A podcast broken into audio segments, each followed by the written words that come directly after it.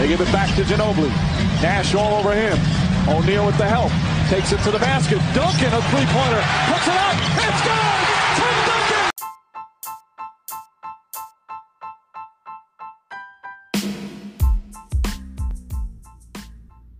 Bom dia, boa tarde ou boa noite. Aqui quem fala é Paulo, administrador revisor do Spurs Brasil, na página do Instagram.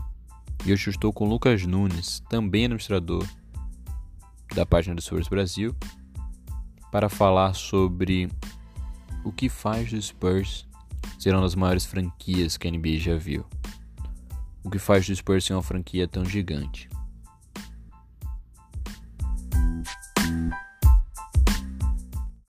Pessoal, obrigado por estar escutando esse primeiro episódio do nosso podcast.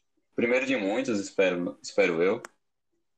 Mas vamos dar continuidade aqui. Antes de entrar no assunto em si, né, o que faz do Spurs ser essa franquia tão grande que é, o que faz ser o Spurs ser essa franquia gigante, queria perguntar antes, Lucas, para você, o que te fez torcer para o Spurs, se é que há alguma razão? Então, Paulo, é... meu início no começar a acompanhar a NBA é recente, não é tão antigo como alguns outros torcedores. É... eu comecei a acompanhar precisamente em 2014, é, coincidentemente no último título do Spurs. É, comecei a acompanhar a NBA antes. Antes eu acompanhava assim, é, por matérias na, na televisão, entrava no site, acompanhava pouco e tinha, gostava muito do Denver Nuggets, muito por causa do Nenê Hilário, né, que era o brasileiro que é, estava na NBA, que era mais falado da NBA. Isso. E também gostava muito do Minnesota Timberwolves, por causa do Kevin Garnett, que é um, um grande jogador, um jogador que eu gostava bastante. Porém, no ano de 2014 foi a temporada que efetivamente eu assisti. E coincidentemente, como informei, essa temporada foi a temporada que o Spurs chegou na final com o Miami. É, tinha conhecimento que no ano anterior, é, em 2013, havia perdido né, o, o título Isso, e sorte, do Miami. E sorte a sua de não ter presenciado, de não ter vivido o arremesso de Ray Allen. Isso, isso eu posso dizer. Sorte a sua. É, eu assistindo depois é, o VT, até no VT eu não gosto de assistir. Eu tenho pesadelo. Imaginando o torcedor. Eu tenho pesadelo até hoje. Eu imagino. Eu imagino, porque no VT já, já dá uma dor. Imagine acompanhando ao vivo aquela bola do Ray Allen. Mas assim, também é para ficar para a história. É bom quando a gente perde para algo histórico. É bom assim, né? No sentido de quem é apaixonado pela NBA. Que antes de tudo eu sou apaixonado pela NBA. Então, naquele ano, é, eu comecei a acompanhar a, o basquete, a NBA no caso, e gostei muito do estilo do Spurs, gostei de um basquete diferente dos outros times, era um time totalmente organizado, era um time que não tinha um único jogador que pontuava, que nem outros times que 40 pontos, sempre 30 pontos, é um time que sempre é, jogava com a organização onde todos pontuavam, todos marcavam, e isso me chamou muito a atenção. E na final contra o Miami também, é, sou fã do LeBron James, mas também tinha aquilo de não torcer, é, não, não queria nunca torcer para o time do momento, o time que fazia mais sucesso. E o Spurs naquela final despertou esse amor que eu venho levando até hoje. E graças a Deus foi a franquia que eu escolhi naquele ano. É, já comecei com um título, né? E estou hoje até aqui é, cada vez mais apaixonado. É, eu queria saber também de você se. Ah, e até um, um adendo. Um jogador que mais me impressionou nessa temporada foi o Tony Parker. É, como eu estava acompanhando o basquete recentemente, eu ficava impressionado com a infiltração que ele tinha é, nos jogos. Ele, aparentemente, perto de outros jogadores, é uma estatura menor, né? Só que ninguém pegava a bola dele eu ficava impressionado. Então foi o jogador que mais eu fiquei assim, que mais me chamou a atenção, que foi um dos jogadores que é, me fez despertar esse amor pelos Spurs. Tony Parker jogou. Eu queria saber também. Ele, ele jogou demais esse ano. Jogou porque eu acompanhei e eu falava, meu Deus, quem é esse rapaz? E depois não é nem americano, né? Isso que é o mais impressionante. Eu queria saber de você também, Paulo, se como quando você começou a torcer pro, pro Spurs, se teve alguma curiosidade nesse início. Então, interessante que apesar da nossa história para começar a torcer pro Spurs ser bem diferente, um fator é bem importante, que é esse estilo de jogo de 2014, 2013, 2014, me fez, fez você começar a torcer para o Spurs, se apaixonar pela primeira vez, e fez renovar a minha paixão. Foi, foi o momento que renovou e, e aumentou de vez a minha paixão para Spurs. Hoje eu acompanho o Spurs diariamente, todos os dias, assisto todos os jogos praticamente, mesmo os jogos que não dá para ver ao vivo, porque eu ainda estou na, na faculdade, eu assisto no outro dia pela manhã, ou alguma hora, alguma hora que der, e isso foi construído a partir daquele time, daquele estilo de jogo. Não necessariamente 2014, mas 2013, 2014, aquele estilo de jogo coletivo que você citou. E todos participavam, todos defendiam. Mas eu comecei a torcer por Spurs, eu confesso que eu não lembro exatamente quando. Não lembro a data exata. Mas eu comecei a, a acompanhar o basquete de um modo um pouco diferente. Primeiro eu acompanhei o basquete internacional de seleções. Copa do Mundo, Olimpíadas. Sim. E eu fiquei muito fã de Ginobili e Dirk Nowitzki, desses dois jogadores.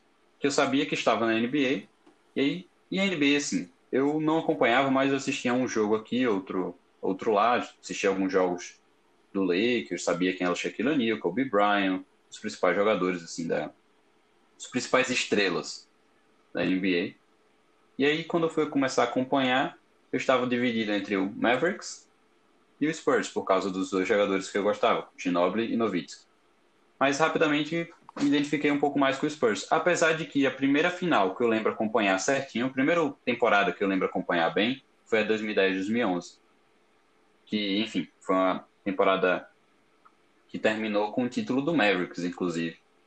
Né, eu gostava muito do Nowitzki, torci para ele naquela, naquela final, mas eu já, naquele momento, já tinha escolhido o Spurs como meu, minha equipe favorita, já tinha me identificado mais. E esse, essa paixão foi só crescendo. Até que em 2013, a gente conversou sobre isso, né? Eu tenho pesadelos, mas eu tenho pesadelos mesmo, não é só exagero. Porque eu tava no auge, né? Tipo, três anos acompanhando a NBA, então tava naquele início de, de torcida super empolgados por nas finais, vencendo, e aí aquele arremesso. É, os meus dois ídolos, que é Ginobili desde o início e Tim Duncan, que eu conheci depois, mas me apaixonei pela história dele, pelo, enfim, pelo que ele representa, pelo que ele fez no basquete o, o, os dois vacilos de, de Tindanka, de Ginobili, me deixaram um pouco para baixo, aquele arremesso, depois do jogo 7 que o LeBron domina, e eu fiquei um pouco abalado. E confesso que senti um pouco para voltar a assistir a, a, NBA no ano seguinte, mas assisti, era o Spurs, ainda jogava muito bem e pô, não, não poderia ter é, pedido um desfecho melhor. Né? 2014 foi sensacional, o time melhorou ainda o nível de jogo, foi campeão, se redimiu e estamos aqui até hoje. Né? É, aquele ano foi campeão com propriedade, né? Porque ele realmente não deu chance alguma pro, pro time de, de, de Miami. Isso, foi o aquele, aquelas finais de 2014. O Spurs venceu com uma, uma diferença de pontuação, né? Com um saldo de pontos, pode-se dizer, que é o maior da história das finais da NBA. A maior diferença da história das finais da NBA. Por exemplo, o Spurs venceu em 2007 o, o Cleveland Cavaliers por 4 a 0. O point differential, né, que é um inglês necessário para diferença de pontos ou saldo de pontos para em relação às duas equipes. E daquele ano 2007, mesmo sendo a varrida do Spurs sobre o Cavs, não foi tão grande quanto a diferença de pontos do Spurs sobre o Heat em 2014, que tinha do outro lado, LeBron James, Dwayne Wade, Chris Bosh e aquele time do Heat que venceu dois títulos e foi para quatro finais consecutivas. Então, assim, foi um feito histórico. Aquele time do Spurs jogou muito. Eu pra, foi o melhor time que eu vi jogar numa final, apesar de que outros times talvez sejam mais completos, né? Alguns times que o Warriors teve depois. Eu acredito que aquela performance em finais foi a melhor que eu já vi. E assim, é um dos fatores, inclusive, que fazem do Spurs ser a franquia tão grande que é, tudo isso que a gente falou.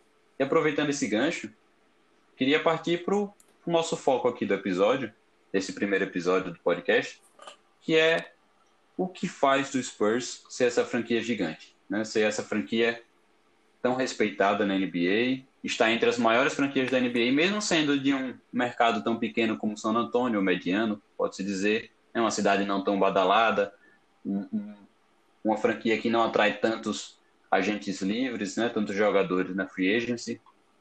O que é que faz, Lucas, na sua opinião, o Spurs ser uma franquia tão gigante? Olha, o, o Spurs é um time que ele deixou o torcedor dele mal acostumado. E acho que o fator mais importante que eu vejo de, depois que eu comecei a acompanhar o Spurs é a questão do aproveitamento que ele tem. Ele, ele tem o maior aproveitamento da história da NBA, né? Com 61%. E é um time que sempre está nos playoffs. É, ele, ele tem mais título do que ausência nos playoffs. Então, o torcedor, se algum torcedor está com dúvida em quem torcer, para quem torcer, é, o Spurs é um time muito interessante para fazer essa escolha, porque sempre está no, nos playoffs e é um time que mantém isso ao longo do, dos anos e acredito que vai manter, mesmo esse ano. Ainda vamos falar sobre isso no, no nos próximos podcasts, mas mesmo que esse ano não vá para os playoffs, acho, acredito que o time ainda vai manter essa regularidade no, de ir para os playoffs. Entendo. Como você falou aí, né, eu acho que uma palavra que pode definir bem o que é o, o Spurs como franquia é consistência, né? Eu posso colocar aqui alguns, alguns números, né, alguns fatos que você citou. Você falou, né, o Spurs tem o maior aproveitamento da história da NBA em temporada regular, 61,8% de aproveitamento, está na frente de Lakers, Celtics, até o Thunder, que é uma franquia mais recente, o Utah Jazz, está na frente do Blazers, que são todas as franquias que citei no top 6 de aproveitamento. Como você falou também, tem mais títulos que ausência nos playoffs. O Spurs chegou à NBA em 1976 e 77. E desde então, só ficou fora de quatro playoffs. A gente está falando de mais de 40 anos. O Spurs ficou fora apenas de quatro playoffs. Mas tem cinco títulos, ou seja, tem mais título do que a ausência de playoffs. O Lakers só do teve nos últimos anos mais playoffs, mais ausência de playoffs consecutivas do que o Spurs teve em sua história, em sua história toda, pra você ter uma ideia. É, isso faz com que o Spurs tenha se classificado para no, 90% dos playoffs em, das temporadas que participou, né? das temporadas que participou, 90% delas foi os playoffs. Isso é incrível, né? A cada 10, o Spurs vai para 9 playoffs. Isso é consistência. Mas para reforçar isso que a gente está falando, né, o que faz o Spurs tão grande, tem alguns outros números aí, Lucas, que a gente pode, pode levar. Como você já estava falando, os playoffs, né? Eu também falei. O Spurs, no momento, está numa sequência de 22 playoffs consecutivos, a maior da NBA. Para você ter uma ideia do tamanho desse feito, a última vez que o Spurs ficou fora dos playoffs, Luca Doncic e Trey Young não eram nem nascidos e Duncan ainda estava na faculdade. É impressionante isso, né? Como um time dentro de uma de uma liga e de uma conferência tão forte que nos últimos anos vem sendo a conferência oeste do Spurs, o time ele se mantém é, nos playoffs. É, nós torcedor do, do Spurs Vemos muito a questão de, ah, se for para classificar em oitavo, é, não vale a pena, se for para classificar em sétimo, não vale a pena. E é um time que eu, eu sempre defendo essa questão de se classificar para os playoffs, porque você aumenta a, a, a visão da, da equipe, do time sobre a, toda a liga. E a questão também que quando é o Spurs, eu não. Eu acredito que os outros times é, vejam assim também, não há favoritos. É, com o Spurs, independente de qual posição classifica para os playoffs, é um time que tem que jogar para ganhar. Porque só com os números, só com a posição, não dá para ganhar do Spurs. É um time que hoje, por causa dessas classificações para os playoffs, 22 seguidas, como você citou, é um time que ganhou camisa e a camisa é de peso. É um time que nos playoffs, na temporada regular, claro, e nos playoffs é um time a ser batido, é uma camisa que pesa no, na, na NBA. E isso é muito importante. Com certeza. É, você citou, né? Tem gente que fica reclamando, e eu entendo, né? O fato de você passar no oitavo para os playoffs, sim, sim. acaba pegando um adversário muito forte, que é o primeiro colocado da Conferência Oeste, fica fora da loteria do draft. Mas é bom também analisar que isso não é tão comum na história dos Spurs. Nós vimos isso nos últimos anos, ficar em oitavo e sétimo nos últimos dois anos, mas isso não é tão comum na história dos Spurs. Os Spurs costuma ir muito longe, os Spurs costuma vencer. Né? O Spurs tem cinco títulos contra os Celtics e Lakers, que tem muitos mais, né? 17, 16, se eu não me engano. Mas foi porque o Spurs chegou muito depois da NBA. O Spurs, chegou o Spurs fazia parte de uma outra liga antes, a ABA, que é tema também de outro episódio. Mas o Spurs chegou na, na NBA em 1976, né, para a temporada 76-77. E desde então, é a franquia que é a terceira franquia que mais foi campeã. Né? Esse é outro motivo que faz do Spurs ser tão grande como é. Desde que chegou na NBA, o Spurs tem cinco títulos, né, que são todos os títulos que tem. Só tem mais títulos que o Spurs, o Chicago Bulls, que tem seis na era Michael Jordan, né, seis em oito anos. E o Lakers, que tem dez, que teve várias, que várias é, dinastias diferentes nesse período. O Spurs, é, desde que chegou, tem mais títulos, por exemplo, que o Boston Celtics, que tem quatro, que o Golden State Warriors, que tem três, e que o Detroit Pistons, que também tem três.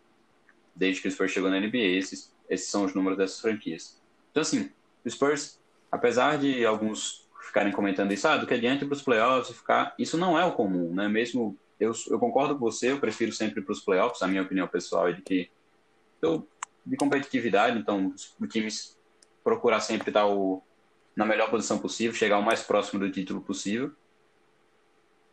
Mas é também bom lembrar que é poucas vezes que isso tem acontecido na história do Spurs. Um outro. Sim, e. Pode falar, Lucas. Desculpa te interromper. Quando você cita que o, o Spurs ele é o terceiro, ti, o terceiro time com mais títulos é, da NBA depois que entrou né, na NBA em 1976, né? Isso. E isso atrás de Lakers e de Bulls, que no caso Bulls de Michael Jordan e Lakers de Magic Johnson e de Kobe Bryant. Então são times históricos da NBA e logo em seguida já vem o Spurs com cinco títulos. Então o que mostra realmente... que o Spurs também é um time histórico da NBA, né? que, que bota o Spurs nesse patamar que bota isso nesse patamar, realmente. E eu diria, inclusive. E sem um.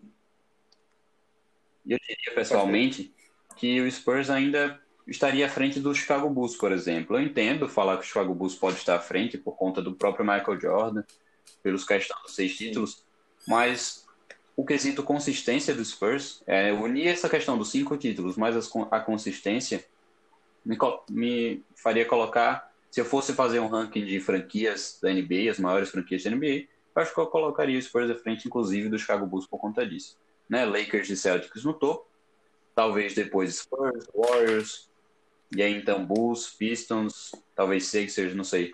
Teria que pensar mais sobre isso. Mas assim, o importante é dizer que o Spurs está lá. Está lá no topo, está lá entre os, as principais franquias da NBA, apesar de estar numa cidade que, apesar de populosa, não é tão tão forte mercadologicamente na NBA, apesar de ser uma, uma franquia que não atrai tantos free agents, né? tantos agentes livres, tantos jogadores.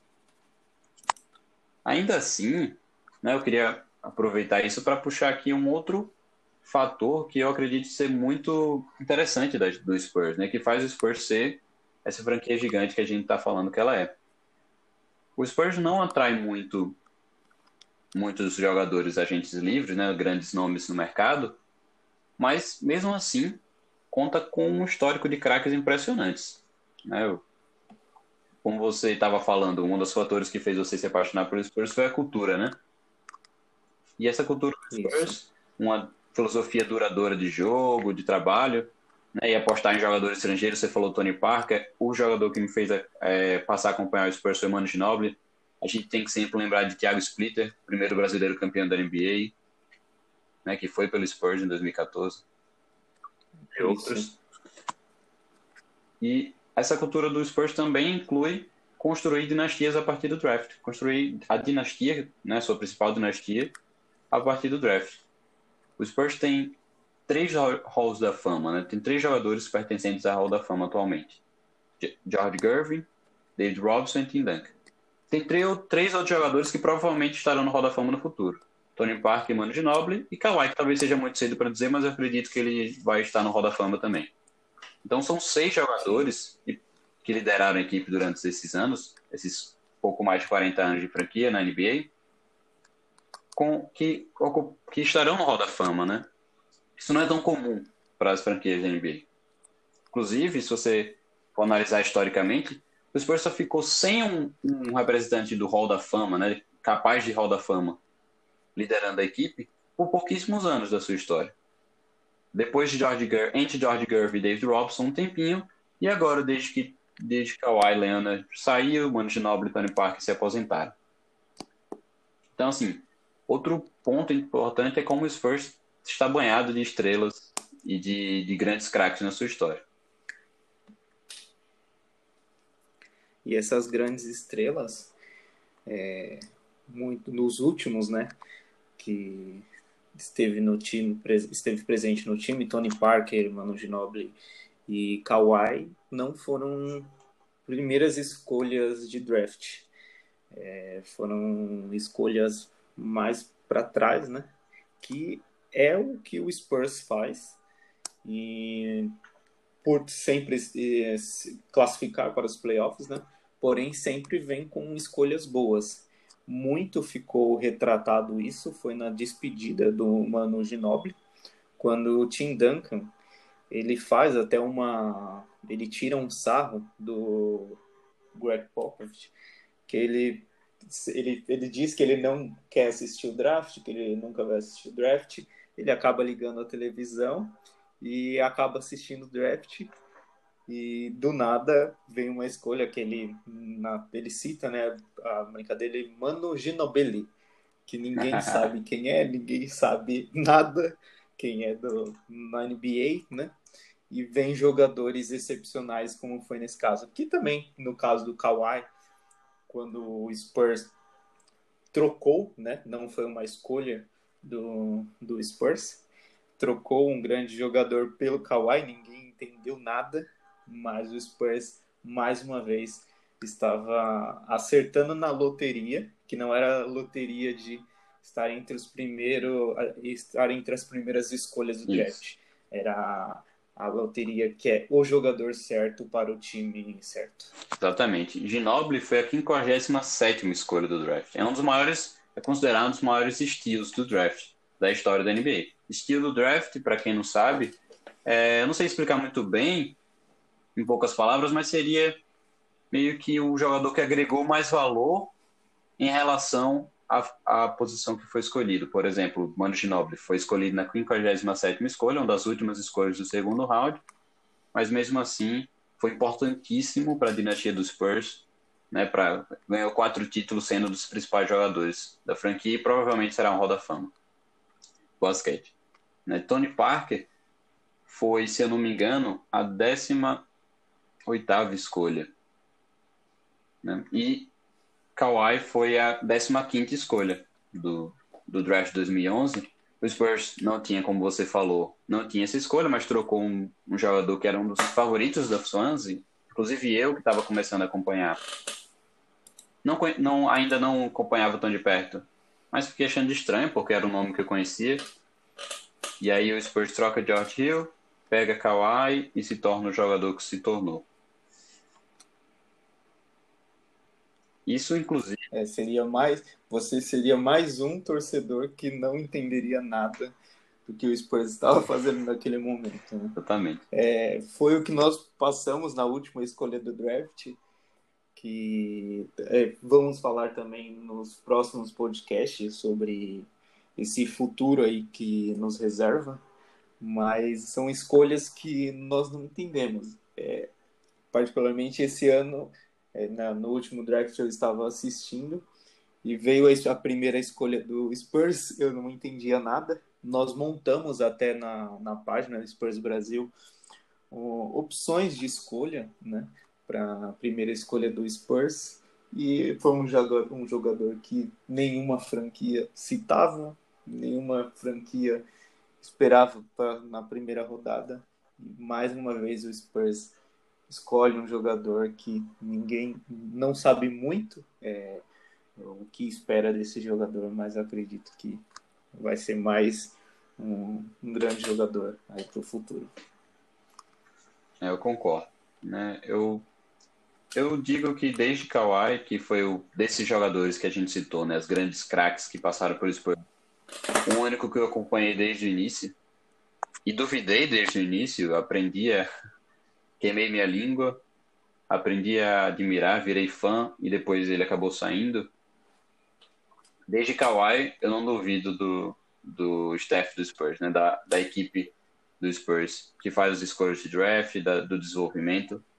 Eu sei que ocorrem mudanças durante os anos, mas assim, não deixo de criticar, não deixo de, de fazer uma análise crítica, mas sempre com aquilo atrás da mente, né? Aquele pontinho de confiança mesmo na franquia. É isso que o Spurs construiu ao longo dos anos. Essa consistência, tudo isso que a gente falou, todos esses números que a gente colocou, o maior aproveitamento da história da NBA, o fato de mais títulos do que o Saints em playoffs, né? A quantidade de craques que formou a partir do draft, escolhas tão atrás, né? Não estarem tipo jogadores que vêm de fora. Esse tipo de, de coisa faz com que a gente tenha certa confiança no Spurs, que agrega valor, né? Sim. O Spurs, eu acredito que os jogadores eles entram no time e eles conseguem corresponder. Muitos jogadores, é, às vezes, não aproveitados em um time e são aproveitados no Spurs, ou jogadores que talvez não poderiam ter um sucesso tão grande em outras franquias e conseguem ter no Spurs muito pela filosofia de jogo e de trabalho que, é, que foi é, plantado no, no Spurs. É sempre um time organizado. Dificilmente você vai ver o, Spurs num jogo perdido, não sabendo qual o objetivo do jogo.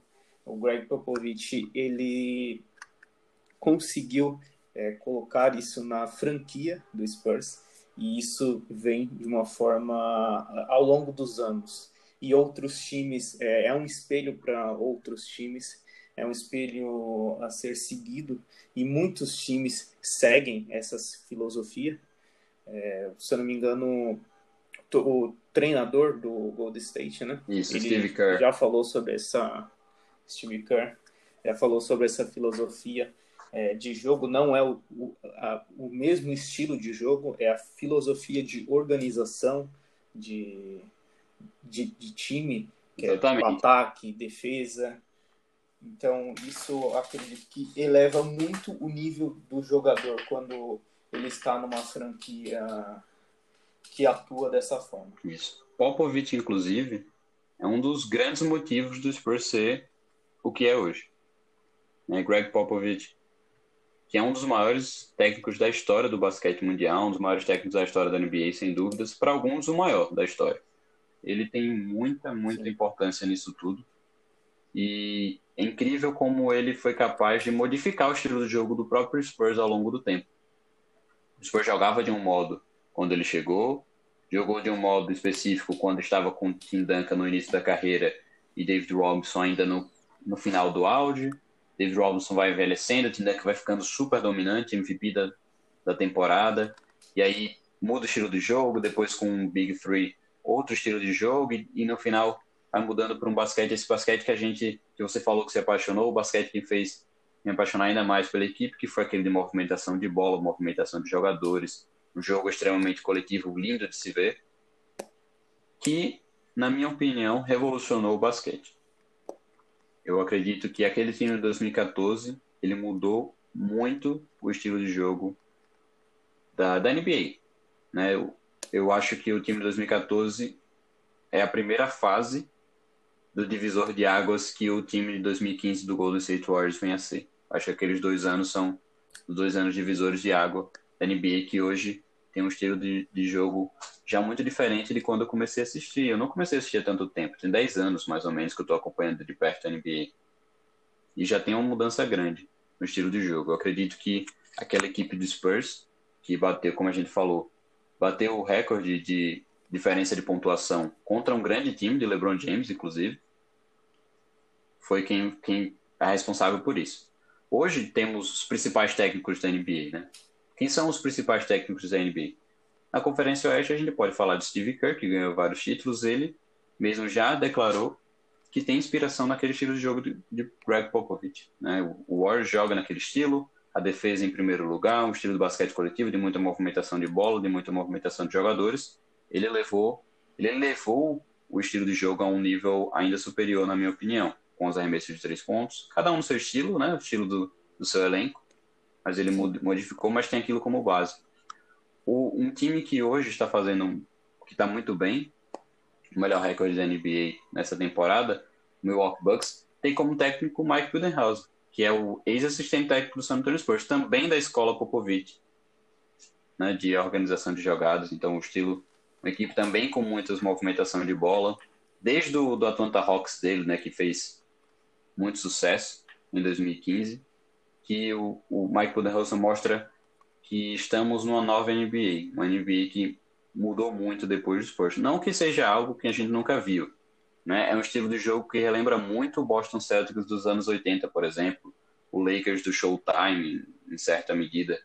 Mas é um, um estilo de jogo que eu acredito que mudou a NBA para ficar. Hoje nós temos a NBA ainda é uma liga de estrelas, ainda é uma liga liderada principalmente pelos grandes jogadores, grandes craques, mas os grandes craques já não mais jogam sozinho com tanta facilidade quanto há pouco, alguns anos atrás, quando eu comecei a acompanhar a NBA, por exemplo. Hoje é uma mistura, é um, é um conjunto, né? uma, uma associação entre o craque, a estrela, as estrelas, e o basquete coletivo. Os dois, cada um desses pontos sozinho não funciona. E o Spurs mostrou isso em 2014 com o Big Three, mas também com Kawhi, com o Thiago Splitter extremamente importante defensivamente, Boris Diaw fundamental na série final, Perry Mills, Danny Green, outros jogadores que formaram aquele... É o estilo de jogo mesmo do Spurs que formou aquela equipe tão maravilhosa. Que acabou o MVP das finais não sendo parte do Big Three, né? É, foi o Kawhi, ele não era o jogador mais importante da franquia naquele momento. Então teve esse jogador como MVP da final. Então sempre é a questão do conjunto mesmo, onde é, não tem uma principal estrela. E como você citou, né, o treinador do Milwaukee Bucks, e muitos times é, vão seguir a mesma linha, porque o Greg Popovich, ele vai deixando muitos assistentes sempre quando abre a janela de transferência, acaba a temporada, é, todo assistente do Popovich ele é citado em algum time. É. Então, e, e, tem muitos, né, né, já na NBA que já passou com, com ele e muitos vão que estão agora no final também vão para outros times quando ele encerrar também, ele vai deixar, acredito que o legado dele no. Spurs. E esse é um dos motivos que o Spurs ele vai se manter, eu acredito que ele vai se manter com a filosofia, porque um legado ele é difícil de esquecer um legado. E isso ele deixou muito bem, não só no Spurs, mas em toda a NBA.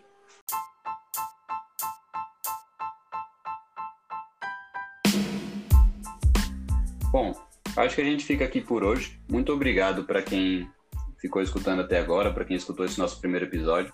Nós ainda estamos aprendendo, vamos aprendendo aos poucos.